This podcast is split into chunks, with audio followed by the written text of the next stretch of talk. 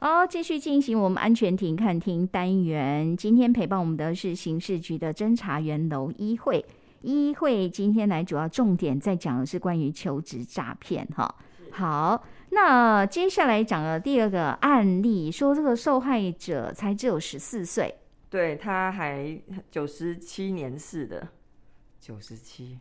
九十七，呃，今年是一百一十二嘛，对，那也大概十四到十五这个阶段，十五十。照理来讲，他是不可以打工的，不是吗？对，应该是不行。但是他就因为网络上面他贴文，他就直接跟对方联络。Okay. 呃，上个礼拜我们提醒的是长辈，那铺路在这个网络世代的每一个年龄都会，尤其小朋友啊，对，哦，像小朋友从小滑手机滑到大，嗯，但是他们因为。就是说，真的年纪小，真的是缺乏这样的一个判断力。可是，这样十四五岁的孩子，他是在网络上看到求职讯息啊？对他，因为就想赚点零用钱嘛，他哦，可能要买他要的东西啦，哈。他在脸书上面就看到一个，他是一个社团，就是里面有一些关于、嗯、呃，比方说免费网络赚钱、打工兼差、求职征才、投资交流、广告 po 文、被动收入，嗯，一堆，反正跟钱赚钱有关的这种这样类似这样一个社团。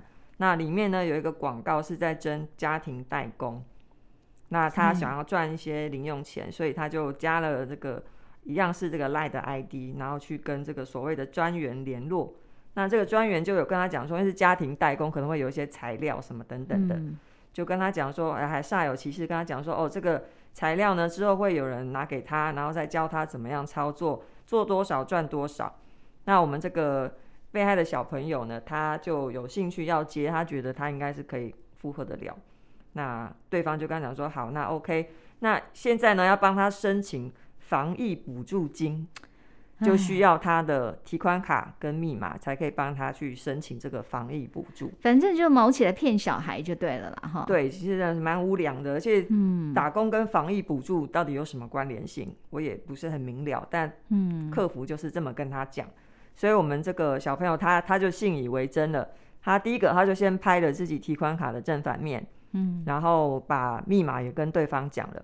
那对方他们还是需要拿到那个卡片的这个实体，就请他呢利用便利商店的这个呃，就是寄送货物的这个服务，嗯，他就把自己的卡片也寄出去了。啊，所以对方就有拿到他的卡，有拿到他的密码，也给了密码，对，就等于他的账户就交给对方就对了。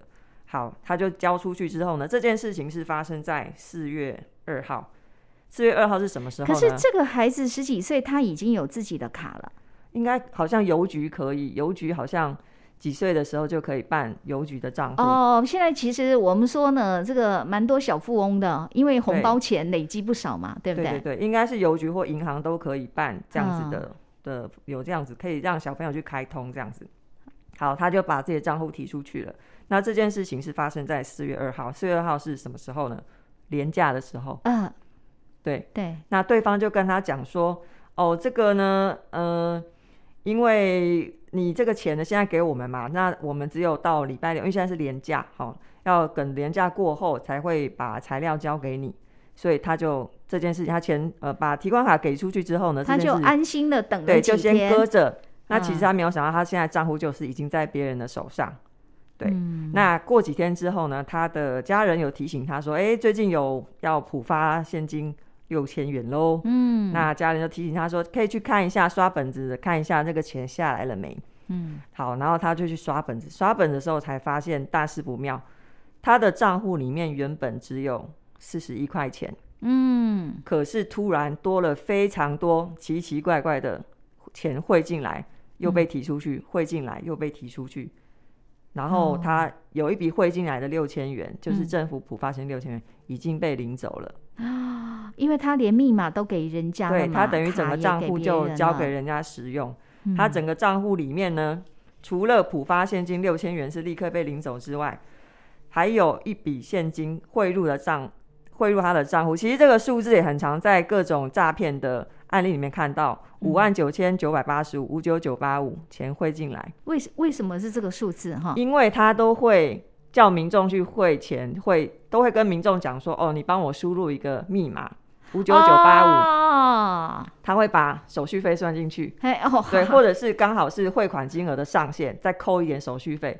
所以常常看到民众被骗的金额都是类似像这样的数字，五九九八五。嗯，然后又有一笔汇进来四九九八九，然后这些钱呢都马上被人家领走。嗯，所以这些就是他的账户已经被拿去当做人头账户使用。所以会有不明款项汇进来，嗯，然后又被马上提出去的一个状况。那他才知道意识到大事不妙，对，才发现告诉爸爸妈妈这样嘛。对，然后再由爸爸带去报案。那其实就是最关键的原因，就是他把自己的提款卡密码全部交到对方手上，嗯，然后对方还用一个刚好碰到廉价期间，用一个拖延战术跟他说：“哦，这这段期间你都还不会收到所谓的代工材料，嗯，就先等着。”那当然就。疯狂利用这段时间，用他的账户去做一些呃诈骗其他人，再把钱汇进汇出的这样的一些。因为他只要拿到你的账户，拿到你的密码，他马上就可以操作了嘛。没错。哦，然后又偏偏挑的这个廉价出手，哈、哦。是。OK，但是坦白讲，我刚刚就在想说，这么小的小朋友，呃，我我们之前做了一些什么相关的提醒啊，嗯、其实对孩子来讲，他就是不明白啊。嗯，他可能就是没有那样的一个安全意识，或者他也不了解相关的观念、啊。对，没有意识到、欸，哎、哦，真的是没有意识到。可是我觉得听起来有点毛骨悚然是，是、嗯、那个多少的这个年轻的孩子、小朋友们，其实他们是有能力，而且有机会接触到网络，对，然后也有机会随时在网络上，等于他们是暴露在这样的环境下，是是是，所以有可能求职广告找到他。嗯，有可能甚至一些是人际说要跟他交朋友，对，然后骗他拍一些什么照片之类。没错没错。这个网络安全，还有他的爸爸妈妈并不知道孩子有去做这种线上求职，对，嗯，所以很危险。但我我我觉得哈，这爸爸妈妈会头疼，是因为他反正都有手机嘛，他真的在操作什么你也不知道啦。对。那我们只能说，可能平常在这个家庭互动里面，以以前我们都叫大家提醒长辈，现在我觉得家里小朋友也先讲，也要提醒，也要提醒哎、欸，对，学校方面可能真的要透过故事各方面，嗯，因为对一个这么小的孩子、年轻的孩子，他根本不知道相关的，包括那种安全性哈，对，他把密码或者他把账户。那也有这么小小朋友遇到那种，比如说他他想要去打工，对方说你只要把账户给我租给我就可以这样子。